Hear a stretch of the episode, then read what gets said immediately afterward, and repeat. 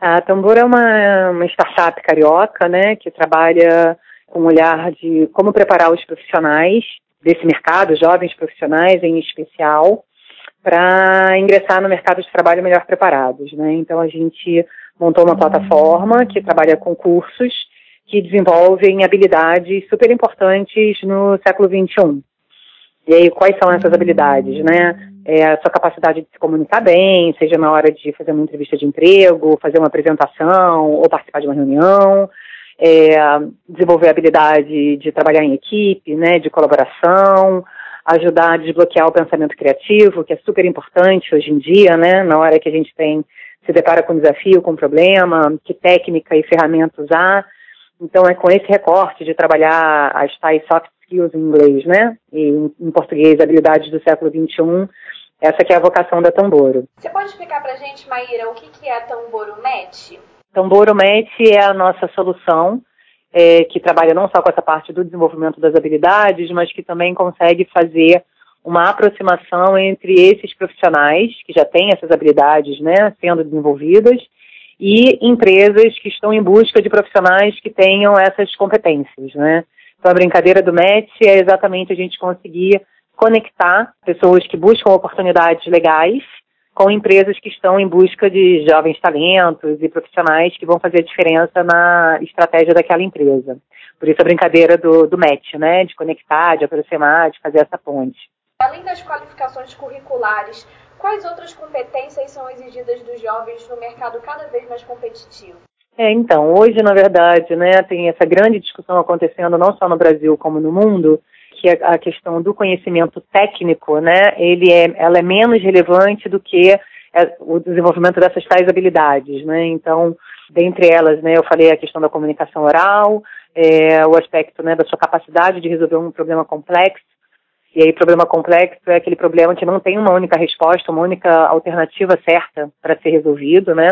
A, a, questão do pensamento criativo, né, na verdade, de você ampliar seu repertório, fazer diferentes conexões para resolver determinadas situações ou propor ideias diferentes, colaboração, liderança, espírito empreendedor, né, independente de você é, querer empreender no seu próprio negócio, né, você deve carregar esse espírito empreendedor dentro do, da empresa onde você está trabalhando, né, que é o conceito de intraempreendedor liderança, que eu não sei se eu cheguei a falar, acho que sim, enfim, existem organizações internacionais, inclusive como o Fórum Econômico Mundial, o OCDE, que têm feito um trabalho muito interessante de mapear quais são essas habilidades, né? Eles montam o que a gente chama de um framework, né? Uma matriz, onde eles vão identificando a cada X anos, por exemplo, 2018, 2020, 2025, quais serão as habilidades mais relevantes considerando esse impacto é, das novas tecnologias, da automação, da inteligência artificial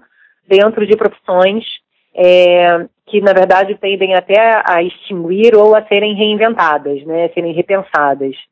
Uh, então, tem uma pesquisa super interessante da McKinsey, se eu não me engano, que diz que hoje, 2018, uh, 45% é, de uma série de atividades já poderiam ser substituídas pelas máquinas, né? E aí, eu acho que o ponto de interrogação, a pergunta, a reflexão é, bom, se a gente tem uma série de, de profissões, né, ou de oportunidades de emprego que vão deixar de existir ou ser reinventados, que tipo de habilidades são essas que então a gente tem que garantir o desenvolvimento, né, desde criança, na verdade. É, e aí, exatamente para esses fóruns econômicos, né, para o Fórum Econômico Mundial, para o OCDE, que a gente aqui na Tambor olha muito, para poder selecionar quais são as habilidades que a gente vai montar os cursos, para poder avaliar e desenvolver o quanto que aquele jovem conseguiu é, evoluir naquela habilidade dentro da plataforma da Tamboro. Qual é o papel das novas formas de educação para o desenvolvimento de cidades como o Rio de Janeiro? Para além das cidades do Rio, né? É, a gente hoje tem um, um, desafio global em relação a, a esse novo olhar para a educação, né? O mundo mudou, é, o mundo está mudando muito rápido, o mercado de trabalho, consequentemente, também, mas na verdade o que acontece é que o impacto das novas tecnologias tem feito com que nós é, lidemos né, com, com a gente, com as pessoas que estão no nosso entorno, com a sociedade como um todo, de um jeito muito diferente, né? Então a tecnologia ela vem para encurtar fronteiras, reduzir fronteiras, né? Apesar da, da questão da, da distância, a tecnologia no final do dia ela aproxima, né? Porque ela conecta pessoas que estão distantes, ela permite que recursos extremamente especializados, que normalmente só estão disponíveis nos grandes centros urbanos, cheguem no interior, cheguem nas periferias. E junto a isso, essa nova forma que especialmente essas gerações mais jovens têm de lidar com esse conteúdo de um jeito totalmente diferente de anos atrás, né? Então, pensar um modelo tradicional, seja da escola, né, o professor na frente ensinando para os alunos, é, seja na universidade, esse modelo ele, ele, ele já dá sinais através dos indicadores de educação ou até através dos indicadores de empregabilidade que esse modelo fracassou. Ele não dá conta mais de responder aos desafios do mundo contemporâneo. Então, trabalhar com a questão da tecnologia no processo de aprendizagem, trabalhar com a questão da personalização, né? Cada pessoa aprende num ritmo e numa forma diferente. Com a tecnologia, a gente consegue identificar a forma como cada pessoa aprende e sugerir caminhos que sejam caminhos onde essa pessoa vai aprender mais no menor tempo. A questão da gamificação, que é uma super aposta da Tamboro, né? Como é que você traz esse universo, né, do princípio básico dos jogos, de trazer conteúdos com diferentes níveis de complexidade aos poucos. Né? Você vai escalonando, que nem um game que você vai destravando cada vez etapas mais complexas. É, trazer a questão do reconhecimento no processo, né? Normalmente na escola, na universidade, você só descobre que não aprendeu um determinado conteúdo quando você manda mal numa prova. Né? Quando você está dentro de uma lógica de aprendizagem online, gamificada, no processo, né, a partir do momento que você acertou, errou, você já tem um feedback na hora e já consegue correr atrás daquilo que você descobriu que você não entendeu direito, né? É, ensino híbrido, né? Trabalhar não só no modelo de formato presencial, mas trabalhar com parte presencial, parte online, enfim, tem uma série de experiências reais, já comprovadas e validadas no Brasil e fora do Brasil, que mostram que esses novos modelos de educação são muito mais efetivos do que é, modelos tradicionais que a gente vem reproduzindo e não conseguindo no final do dia ensinar aquilo que é necessário, né, para as crianças jovens e até adultos. E o mercado ele está aberto para esses novos modelos, para essa inovação na educação? Quais são os desafios para a gente quebrar antigos paradigmas? É, são muitos os desafios, né? Eu acho que desde que você olhe para a escola, para o ensino superior, até o mercado de trabalho, a gente está falando de inovação, né? E, e a inovação, ela, ela muitas vezes traz medo, traz insegurança, porque ela traz o novo, né? Ela traz uma nova forma de fazer aquilo que você está acostumado a fazer há anos de um determinado jeito. Então, romper com isso é muito difícil, né? É um desafio muito grande. Ao mesmo tempo, a boa notícia é que as pessoas também já têm muito mais clareza, né? Uma, tá, tá muito explícito que se a gente continuar reproduzindo esse modelo, a gente vai continuar chegando no mesmo lugar. E esse lugar não é um bom lugar, porque as crianças não estão aprendendo, os jovens não estão desenvolvendo aquilo que é necessário e o mercado está gritando, falando: olha, não adianta continuar formando esse jovem só na parte técnica. Se ele não tiver essas habilidades, né, soft skills, socioemocionais, real skills, são nomes diferentes, mas que de certa forma querem falar da questão, né, dessas habilidades e incompetências, a gente, se a gente não mudar esse processo de formação desde pequenininho, né, até ingressar no mercado, a gente vai continuar chegando no mesmo lugar, que é ter um índice de 13% de desemprego na população brasileira, né? É, a gente não chega nesse resultado final sem, é, é sem olhar para trás, né? Por que, por que será? Né? Para além da crise econômica, né? A gente hoje tem esses indicadores de desemprego no Brasil um, e no Rio de Janeiro esse índice é ainda maior, né? Ele estava em 15%, a, acho eu, no, no, início do primeiro trimestre. E aí eu acho que ainda tem uma estatística mais agravante, né? Que a gente está falando de 13% de desempregados, mas quando você vai para o público jovem, este número aumenta para mais de 30%. Uh, então a gente tem uma coisa muito grave acontecendo.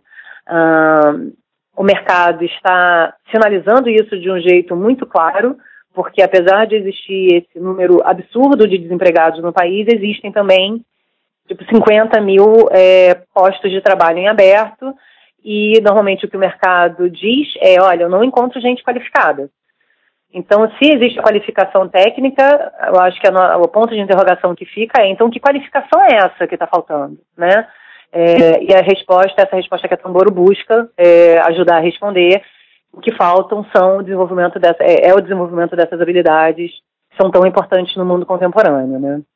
E quanto às empresas, Maíra, elas estão mais preocupadas em qualificar seus funcionários, mesmo nesses momentos de crise? O que a gente tem percebido no, nessas nossas andanças aí no mercado corporativo é que sim, elas estão preocupadas com o processo de formação e desenvolvimento, até porque eu brinco, né, que todo CNPJ é composto de CPFs, né, então se as, se, esses, se, se as pequenas, médias e grandes empresas não se preocuparem de fato com o desenvolvimento dos seus colaboradores, o que vai acontecer é que esses colaboradores não serão capazes de ajudar essas empresas, indústrias, né, dentro de setores às vezes muito bem estabelecidos, a repensarem os seus modelos de negócio à luz deste mercado consumidor, que é um mercado também que mudou muito, né? Quando, é, quando a gente compara com indústrias do passado que vendiam muito, eram extremamente estáveis e que estão se deparando com um modelo extremamente disruptivo, né? Na área da mobilidade, na hora que a gente traz cases como Uber, na área da, né, da hospedagem, do serviço, na hora que a gente fala do Airbnb em relação à indústria hoteleira, Spotify, né, Napster lá atrás, em relação à indústria fonográfica. Então, a gente tem né, jovens empresas com grupos é, de, de, de, funcionários muito menores, que são muito mais efetivas, eficientes, na hora de prestar um serviço para o usuário final.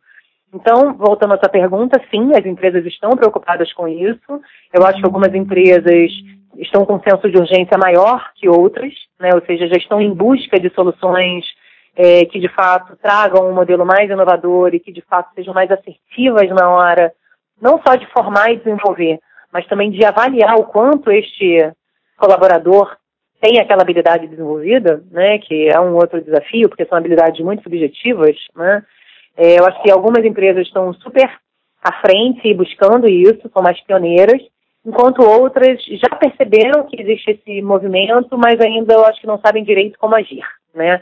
E aí eu acho que isso é para além da crise, porque quando você fala de trazer soluções que tenham inovação, trabalhem com tecnologia em larga escala, com algoritmos né, e sistemas de inteligência, a gente consegue fazer isso de um jeito muito mais barato e eficiente do que modelos tradicionais de formação e desenvolvimento de equipe. Então, existe já um budget para isso, né? A questão é se as empresas estão usando o budget da melhor forma possível. Acho que essa que é a reflexão. Qual é o papel da iniciativa privada no fomento às novas formas de educação? Olha, eu acho que, pela, até pela minha experiência pregressa, antes de empreender com a Tamboro, né, eu acho que a iniciativa privada, ela faz parte da sociedade como um todo e a questão da educação e desenvolvimento humano nesse país é um problema da sociedade, né, não é apenas um problema dos educadores do, ou do governo, né. É, então, acho que primeiro, né, as empresas, através de seus institutos e fundações empresariais, ou através de seus programas de voluntariado, é, devem, eu acho, cada vez mais pensar possibilidades de realizar parcerias público-privadas é, para ter um maior ganho de escala no, no, Brasil, né? Hoje a gente tem mais de 80% das crianças e jovens do país dentro da rede pública de ensino, quando a gente fala da educação básica. A gente tem percentuais pífios de jovens que conseguem ingressar no ensino superior e que depois conseguem sair formados. Isso não é uma coisa, uma dor só no Brasil, isso é uma questão global.